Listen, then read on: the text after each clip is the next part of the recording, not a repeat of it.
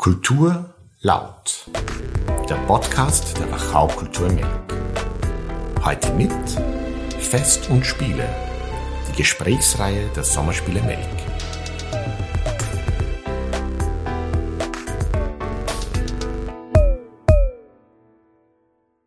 Herzlich willkommen bei Fest und Spiele. Alexander Hauer begrüßt Sie. Letzter Podcast anlässlich der Sommerspiele Melkproduktion, die zehn Gebote, der ging über das Spielen und das Erfinden von Regeln. Und auch heute geht es zum Teil um Spielen und um das, wie wir leben wollen. Lauter Fairness ist dieser Podcast umschrieben und wir wollen der Fairness auf den Grund gehen. Die zehn Gebote, wenn man sich das vorstellt, waren damals eigentlich eine Überlebensstrategie. Kooperation war notwendig und Fairness dafür die Grundlage. Was ist fair und wie gehen wir mit Verletzungen unserer Erwartungen um? Ich dachte immer, Fairness, also Gerechtigkeit und Anstand, wird in der Schule in vielleicht Deutsch, aber vor allem Religion, Sport, Geschichte und Sozialkunde mit berücksichtigt. Aber neu ist für mich, dass gerade in der Wissenschaft und Forschung offenbar im Experimentieren Fairness ein Betätigungsfeld für Mathematiker ist und dass dies in die Neurowissenschaften und in die Ökonomie hineinspielt. Und so darf ich heute ganz neugierig einen Gesprächspartner begrüßen. Herzlich willkommen, Dr. Andreas Hula. Vielen Dank. Schön, dass Sie hier sind. Danke für die Einladung. Vielleicht wollen Sie sich selber gleich mal kurz vorstellen. Sie sind Mathematiker. Wie war Ihr Werdegang? Warum haben Sie dieses Thema gewählt? Also mal die Mathematik. Und wie es dann Richtung Fairness geht, werden wir gleich erkunden. Ja, danke sehr. Äh, ich habe mich für die Mathematik an der TU Wien entschieden und aus eigentlich aus allgemeinen äh, naturwissenschaftlichen Interesse und bin dann zunehmend weiter zuerst äh, Richtung Finanzmathematik und dann Richtung Entscheidungsmodelle und Neurowissenschaften gegangen hat sich eine äh, sehr spannende Möglichkeit in äh, London aufgetan, wo ich mit der dortigen Gruppe dann Modelle zum menschlichen Entscheidungsverhalten erbauen durfte. Und ja, das war insofern schon äh, früher angelegt, weil ich mich immer für die Neurowissenschaften auch interessiert habe.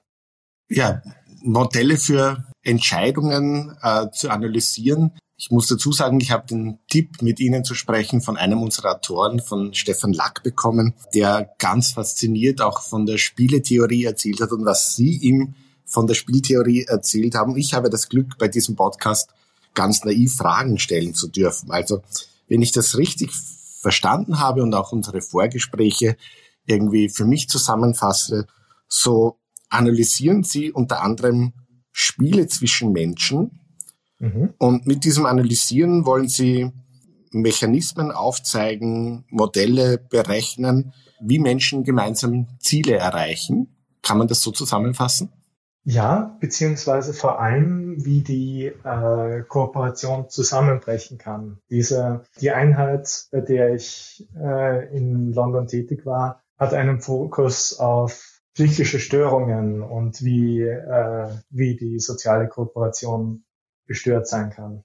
Vielleicht fangen wir mal an, welche Spiele verwenden Sie dafür überhaupt? Verschiedene, teilweise Klassiker aus den äh, Verhaltenswissenschaften, das äh, Ultimatum Game, wo es darum geht, dass ein Spieler eine gewisse Menge an Punkten verfügt und einem anderen Spieler, einen sogenannten Responder, einen Aufteilungsvorschlag machen muss, wie viel ja, der Proposer behält und wie viel ähm, der Responder von der Menge erhält. Und nur wenn der Responder zustimmt, erhalten beide die äh, genannte Menge. Und das ist ein sehr spannendes Spiel, weil die Theorie sagen würde, jedes Angebot größer als null ist besser als nichts. Und damit sollte der Responder immer zustimmen. Das passiert in der Praxis aber nicht. Also bei einer fairen Aufteilung, zum Beispiel Hälfte für beide, stimmen eigentlich so gut wie alle zu und knapp darunter immer noch die meisten und dann fällt es aber, dann fällt es aber sehr schnell ab zum Beispiel. Also heißt das, wenn ich ein Drittel mehr bekommen würde und Sie zwei Drittel mehr, habe ich ein schlechtes Gefühl, obwohl ich eigentlich mehr habe mhm. als vorher. Genau. Und spannender sind dann die äh, komplexeren, die komplexeren Spiele wie das, das Trust Game, wo über, äh, da gibt's viele verschiedene Varianten, aber grundsätzlich, dass man mit einem Partner über mehrere Runden zusammenspielt. Einer spielt die Rolle des Investors, der andere spielt die Rolle des Trustees. Und der Investor erhält wieder am Anfang einige Punkte, bei uns waren es 20, und er kann entscheiden, wie viel der Trustee bekommt, wie viel er dem Trustee gibt. Der Trustee erhält dann dreimal so viel, wie der Investor gegeben hat und kann entscheiden, wie viel er zurückgibt. Und ja, nachdem das über mehrere Runden geht, ist das sehr spannend, weil man da, weil das eine gewisse Dynamik, weil man weiß, dass man in der nächsten Runde wieder mit der gleichen Person zusammenspielt und dann sieht, wie das Vertrauen wächst oder weniger wird, ziemlich schnell zwischen zwei konkreten Spieler. Haben Sie Ursachen dafür ausfindig machen können, was Vertrauen wachsen lässt und was es schwinden lässt? Da gibt's einmal interessante Faktoren aus Studien mit ein paar, mit ein paar hundert Teilnehmern. Wir, wir wissen zum Beispiel, dass im Mittel die Bereitschaft, in den Partner zu investieren, also für den Investor, was er in den Trustee dass er dem Geld zum Arbeiten gibt, mit dem IQ steigt, also mit einer bestimmten Maß von IQ, dem, dem Ravens war es, glaube ich. Und wir wissen andererseits, dass bei gewissen äh, psychischen Störungen die Kooperation tendenziell zusammenbricht. Zum Beispiel, wenn der, wenn der Trustee äh, eine berühmte Studie hat Borderline äh, Disorder diagnostizierte Trustees verwendet und die dann, die Kooperation mit diesen ist dann zusammengebrochen. Aber versuchen wir es vielleicht auch auf unseren Alltag runterzubrechen und gar nicht nur mit auch diagnostizierten Störungen äh, irgendwie umzugehen. Es geht ja grundsätzlich mal um ein Vertrauen in jemanden, den ich möglicherweise gar nicht kenne. Ist es nicht sonderlich riskant, jemanden zu vertrauen, den man gar nicht kennt oder ist das eine natürliche Situation, um weiterkommen zu wollen, dass ich anderen vertrauen muss? Also gibt es dazu irgendwie Erkenntnisse von Ihnen? Es ist merklich Teil der sozialen Entwicklung. Da laufen bei uns zum Beispiel Studien mit Adoleszenten und äh, jungen Erwachsenen, wo man sieht, wie im Laufe der Zeit die mittlere Bereitschaft, in den unbekannten Partner zu investieren, größer wird um äh, gemeinsam mehr zu erreichen. Und aber ja, was am wichtigsten ist, um eine vertrauensvolle Interaktion zu erhalten, sind eigentlich zwei Dinge. Dass der, der Trustee, der vom Investor das Geld bekommt, dass der sich bemüht, fair zurückzuzahlen oder das Interesse des Investors weiter zu befeuern sogar. Und dass wenn der Trustee so ein positives Investmentsignal schickt, dass der Investor dann auch entsprechend seine Investments weiter erhöht. Also geht es einfach auch darum, eine positive, vertrauensvolle Atmosphäre zu schaffen, um eben diese Kooperationsbereitschaft zu befeuern, zu befördern. Genau. Was tut man aber, wenn, wenn es zum Beispiel, wenn man das auch in Gruppen spielt und ich habe versucht, ein paar dieser Spiele, die Sie mir auch genannt haben, bisschen hineinzulesen. Und Oft kann es sich ja wie bei uns auch in Gruppen gut weiterentwickeln. Man glaubt, dass, dass alle an einem Strang ziehen und plötzlich gibt es Trittbrettfahrer. Äh, braucht man auch für die Gerechtigkeit, für die, für die, für die Fairness, braucht man auch Sanktionsmöglichkeiten oder zahlen sonst immer die Gutwilligen drauf? Dazu gibt's äh, die spannenden Befunde äh, des, Public, des Public Goods Games, wo äh, die Spieler gemeinsam in, ein, in einen Pot einzahlen können. Im Pot wird die Summe erhöht und dann wird an jedem einzelnen Spieler ausgezahlt, auch an die, die nicht äh, investiert haben.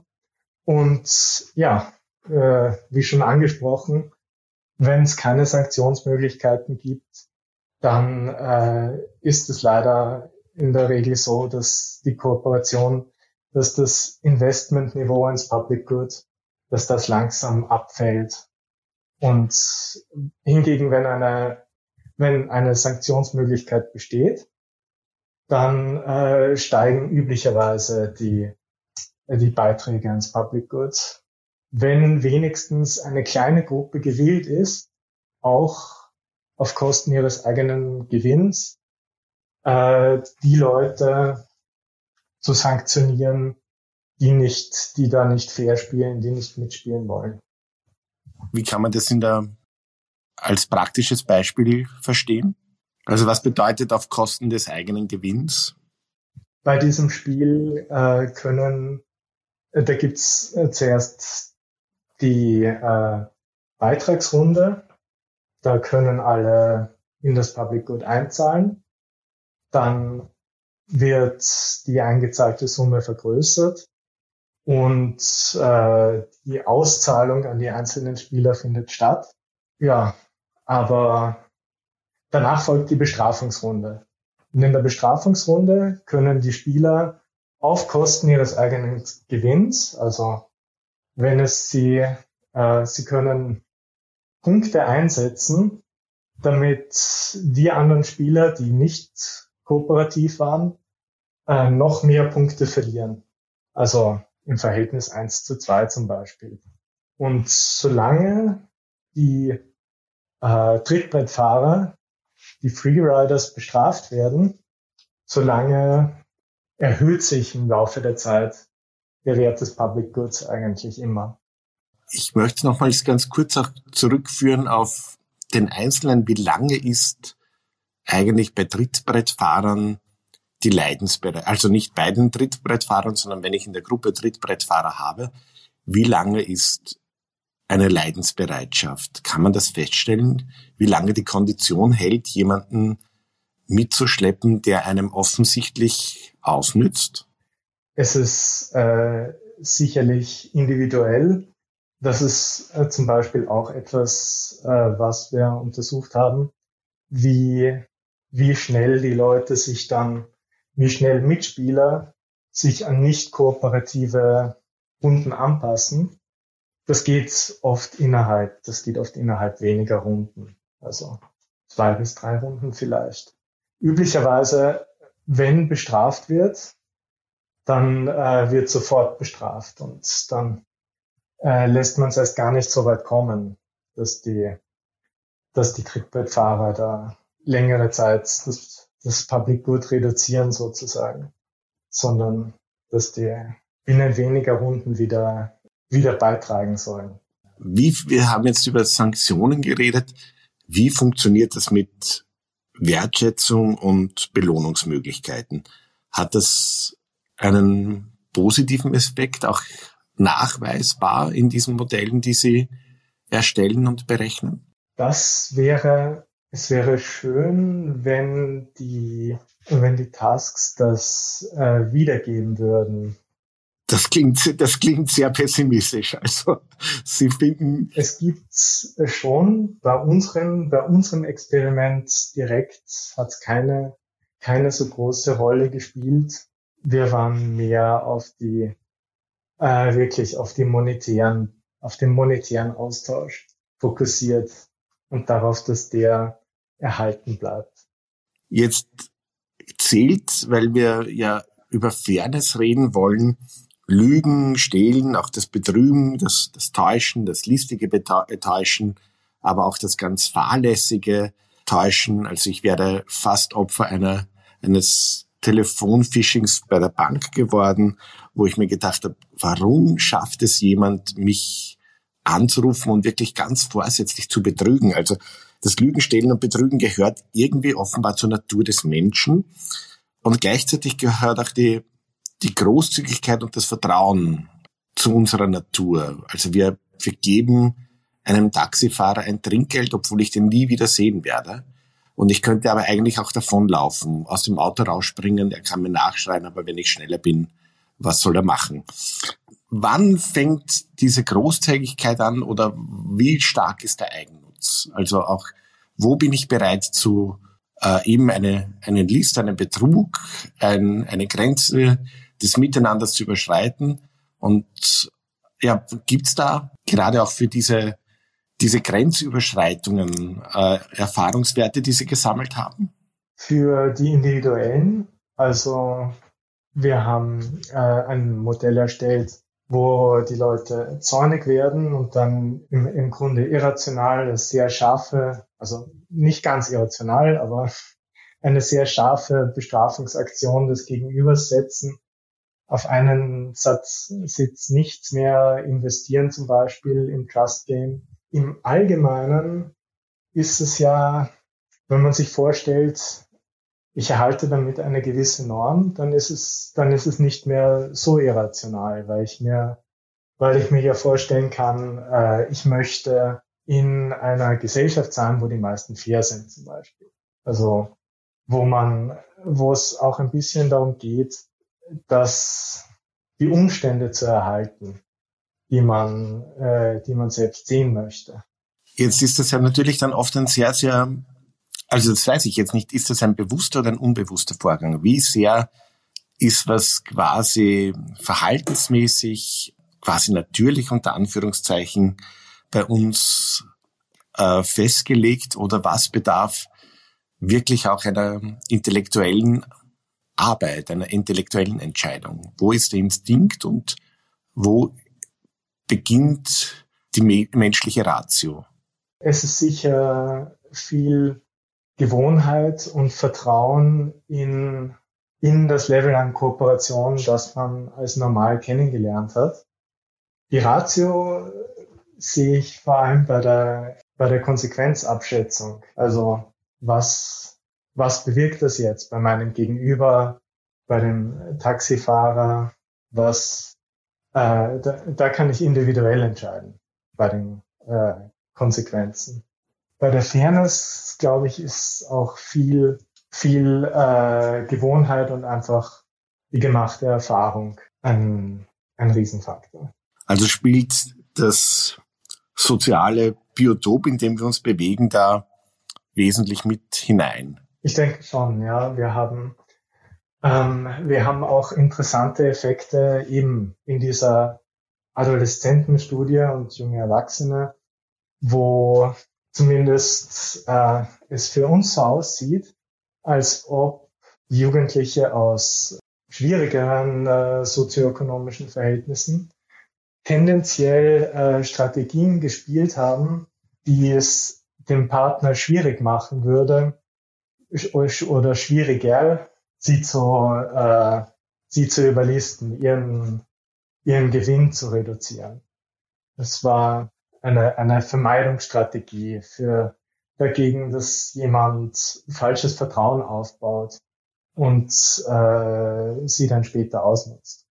Gleichzeitig ist ja das, das Vertrauen aufbauen, das Hoffen, dass der andere an mich denkt oder ich auch an ihn denke, glaube ich, auch so ein, eine Überlebensstrategie.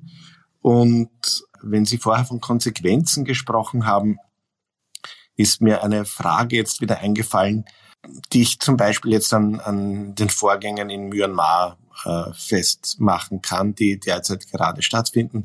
Dort hat die Militärjunta ein demokratisches Pflänzchen quasi wieder äh, niedergetreten. Es gehen Leute auf die Straße. Äh, sie setzen sich für etwas ein, riskieren auch die Konsequenzen, äh, sogar das Protestieren mit dem Leben bezahlen zu müssen. Dabei wäre es sich zurückzuziehen ja viel einfacher. Würde ich oder würden die Menschen zu Hause sitzen bleiben und die Demokratie setzt sich durch, äh, würden sie, auch wenn sie nichts investieren, also nicht auf der Straße sind, trotzdem die Vorteile dieser, die Vorteile dieser Demokratie vollends genießen können, weil ja wieder alle gleichwertig sind. Äh, setzt sich die Militärjunta durch, haben sie keine Repressalien zu befürchten, weil sie nicht auf der Straße waren und dadurch sich nicht exponiert haben. Obwohl das, dieses Risiko besteht, exponieren sich viele Menschen und glauben offenbar oder, oder äh, an, das, an den anderen oder an ein System, das den anderen mitdenkt. Was motiviert die Menschen dazu, zu diesem, auch zu dieser, zu diesem Risiko, möglicherweise selbst unterzugehen? Das ist, ja, das ist ein äh, interessantes Beispiel, wo wir, ja, wo wir quasi auch diesen übergeordneten Einsatz viel, viel dramatischer äh, für das, für die, in dem Fall die gewünschte Zielgesellschaft, im anderen Fall bei der Fairness die gewünschten, die gewünschten Lebensumstände oder die gewünschte Lebensumgebung äh, wiedersehen. Das ist äh, sehr spannend. Das passt gut in die Theorie eigentlich. Vom, ja, es ist in dem Fall kein altruistic äh, Punishment wie äh, ein Public Goods Game. Es geht nicht direkt darum, jemand zu bestrafen, wobei man sagen könnte, äh, die Absetzung der Putschregierung ist auch eine gewisse Bestrafung. Aber ja, vielleicht haben wir einfach diese Triebkraft, uns, wenn nötig, auch für so, ähm, für so eine übergeordnete Verbesserung einzusetzen, auch wenn wir selber davon nicht mehr profitieren. Jetzt interessiert mich natürlich auch jetzt sowohl auf der guten wie auch auf der unter Anführungszeichen jetzt auch, auch schlechten Seite. Kann man vorhersehen, wie wir reagieren? Kann man, wenn Sie Modelle berechnen, auch sagen, äh, das und das ist jetzt so wahrscheinlich und das kann ich auch, weil es das Modell gibt, ganz bewusst so einsetzen? Wird das auch, also so, so ähnlich wie bei künstlicher Intelligenz, wo es äh, wo es positive Seiten und aber auch fast Angst, äh, schreckenserregende Seiten gibt, äh, kann man das auch bei diesen Modellen irgendwie so haben, wenn man sagt, okay, jetzt sind die Modelle da, sind die, weil man weiß, wie der andere funktioniert oder glaubt äh, oder es berechnen kann, setzt man diese Berechnungen dann auch sehr zielgerichtet ein? Derzeit noch, derzeit sind diese Berechnungen noch äh, relativ relativ simpel. Es sind hauptsächlich äh, statistische Aussagen im Mittel. Da ist noch einiges, da ist noch einiges an Arbeit zu machen, bis man da äh, Detailvorhersagen treffen kann. Es hängt äh, mit künstlicher Intelligenz und mit Machine Learning äh, natürlich zusammen. Die, das Center dort hat auch äh, viel Kontakt zu Entwicklungen und zu Gruppen im Bereich äh, Machine Learning äh, immer wieder gehabt, weil die Fragestellungen auch interessant sind für diesen Bereich. Ja, nachdem ich mit den Modellen aus der Nähe zu tun gehabt habe, äh, bin ich jetzt noch nicht so besorgt, aber ähm, natürlich, man es, es können sich am Horizont die gleichen Probleme ergeben. Genau. Es ist im Grunde ein Komplex. Aber wenn, wenn es zum Beispiel auch ums Lernen geht, äh, auch um das Lernen von sozialen Verhalten, war ich ja alleine schon in der Vorbereitung vollkommen überrascht, dass es den Begriff des Neuromathematikers, wenn ich den jetzt richtig im Kopf habe, äh, gibt. Also sprich, äh, erklären Sie vielleicht mal Neuromathematik und wie Sie erforschen oder wie die Neuromathematik erforscht oder Modelle erbaut, was sich im Gehirn abspielt, während wir entscheiden? Kann man das so auf, auf eine Frage bringen? Hier sind zwei sehr, sehr äh, verschiedene äh, Felder aktiv. Die, die Verhaltensmodelle, so äh, wahrscheinlichkeitsbasierte äh, Modellbildung, äh, das ist, das ist eigentlich äh, mein Feld. Und natürlich andererseits das Modellieren der, der Physiologie der, der Nervenvorgänge direkt, wo ich, äh, wo nicht so sehr mein Feld ist. Was, was wir gemacht haben in der Einheit war, äh, dass wir Verhaltensmodelle gebaut haben, Daten gesammelt haben von den Versuchsteilnehmern und dann über die äh, funktionale Magnetresonanz versucht haben. Können Sie das, können Sie erklären, was das ist? Weil ich verstehe es gerade nicht. Ähm, eine, Diese ein bildgebendes Verfahren in der, in der Medizin, mit dem die, äh, Sauerstoffversorgung in äh, verschiedenen Bereichen des Gehirns mit einer recht guten zeitlichen Auflösung sichtbar gemacht werden kann. Also Sie können sehen, welche Zentren im Hirn verstärkt mit Sauerstoff versorgt werden in bestimmten Phasen des Versuchs, zum Beispiel wenn das Ergebnis gezeigt wird oder bevor eine Entscheidung getroffen wird. Heißt das also, wenn ich, man sieht im Gehirn ähm, den Stress quasi, dass ich jetzt in eine Entscheidung komme und sieht man dann möglicherweise auch, ob ich, also gibt es da auch Unterschiedlichkeiten, ob ich mich an Regeln halte oder nicht, also ob ich fair bleibe oder bewusst drüber gehe?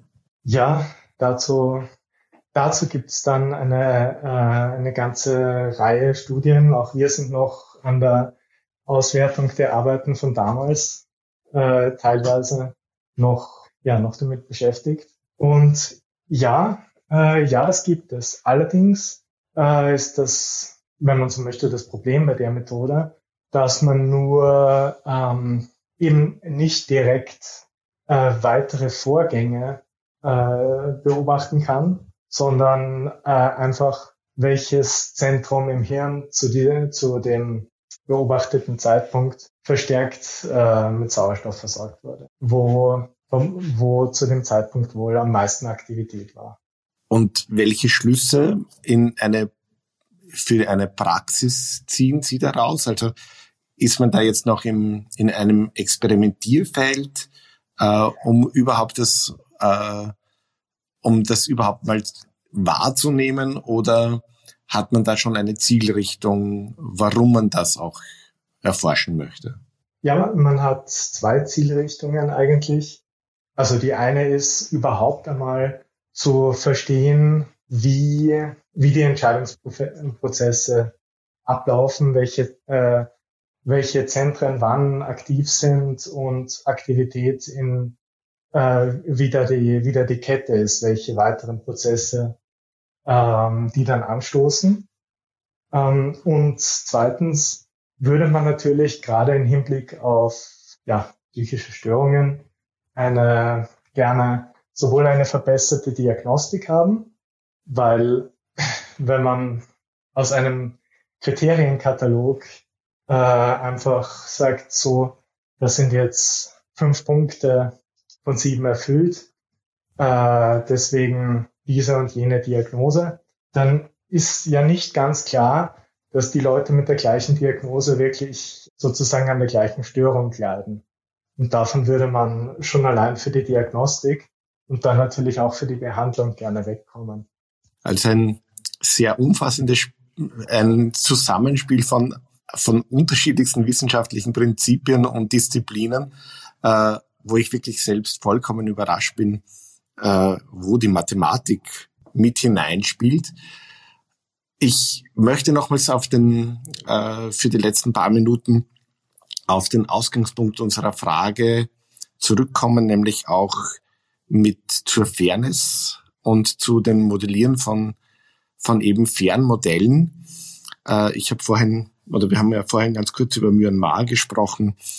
Äh, was mir so bewusst geworden ist, ist, dass dieses, diese Spiele, die sie untersuchen, ja wirklich auch ein, ein Spiegelbild der Rechtsstaatlichkeit ist und eigentlich auch eine Grundlage für eine demokratiepolitische Diskussion. Welche Analysen ziehen Sie daraus? Also was würden Sie heute Entscheidungsträgern mitgeben? Also bei unseren äh, Tasks ist natürlich wichtig, das sind sehr abstrakte und andererseits auch sehr begrenzte Experimentsituationen. Also äh, wir können nicht, wir können nicht zu weit verallgemeinern.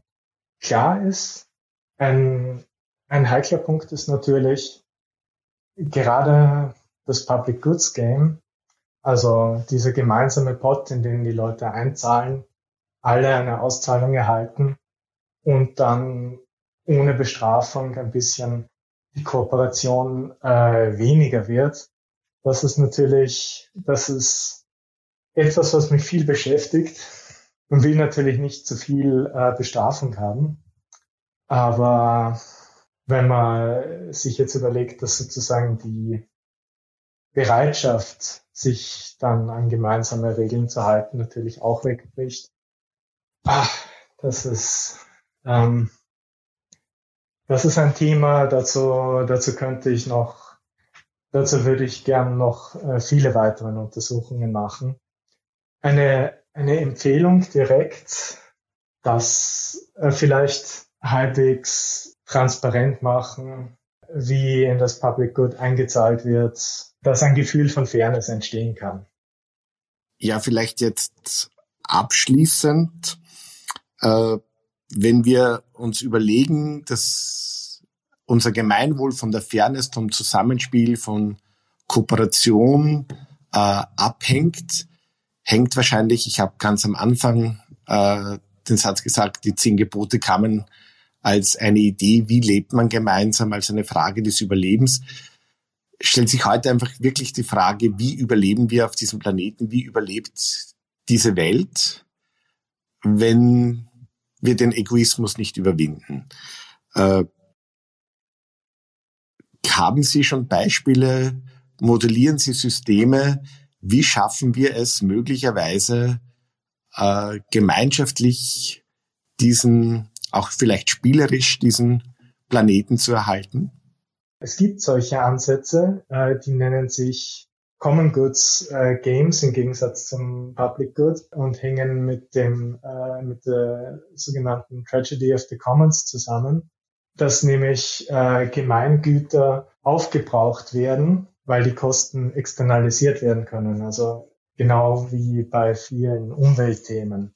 Und eine mögliche Modellierung ist, dass man so ein Common Good mit einer gewissen Fragilität, mit der Möglichkeit, dass sie, dass es verbraucht wird, dass es zerstört wird, ausstattet. Und dann könnte man experimentieren, was die Verhaltens, wie die Verhaltensregeln beschaffen sein müssen, damit ein Common Good mit einer definierten Fragilität erhalten bleibt, damit das nicht von den Teilnehmern zerstört wird. Haben wir überhaupt noch so viel Zeit, dass man das so modellieren kann? Wie lange brauchen Sie dafür, so ein, ein Beispiel äh, durchzu zu analysieren, also auch dieses Experiment zu machen, damit man es so schnell wie möglich ausrollen kann? Das ist das ist ein längerer Prozess. Ich meine, ein gegebenes, relativ abstraktes Spiel definieren wäre das eine.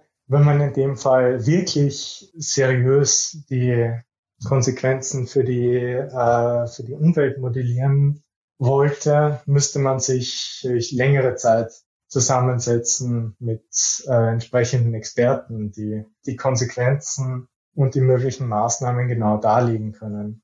Dann würde man sicher schon äh, zwei, drei Jahre auch daran einfach nur sitzen, um hier Regularien zu definieren.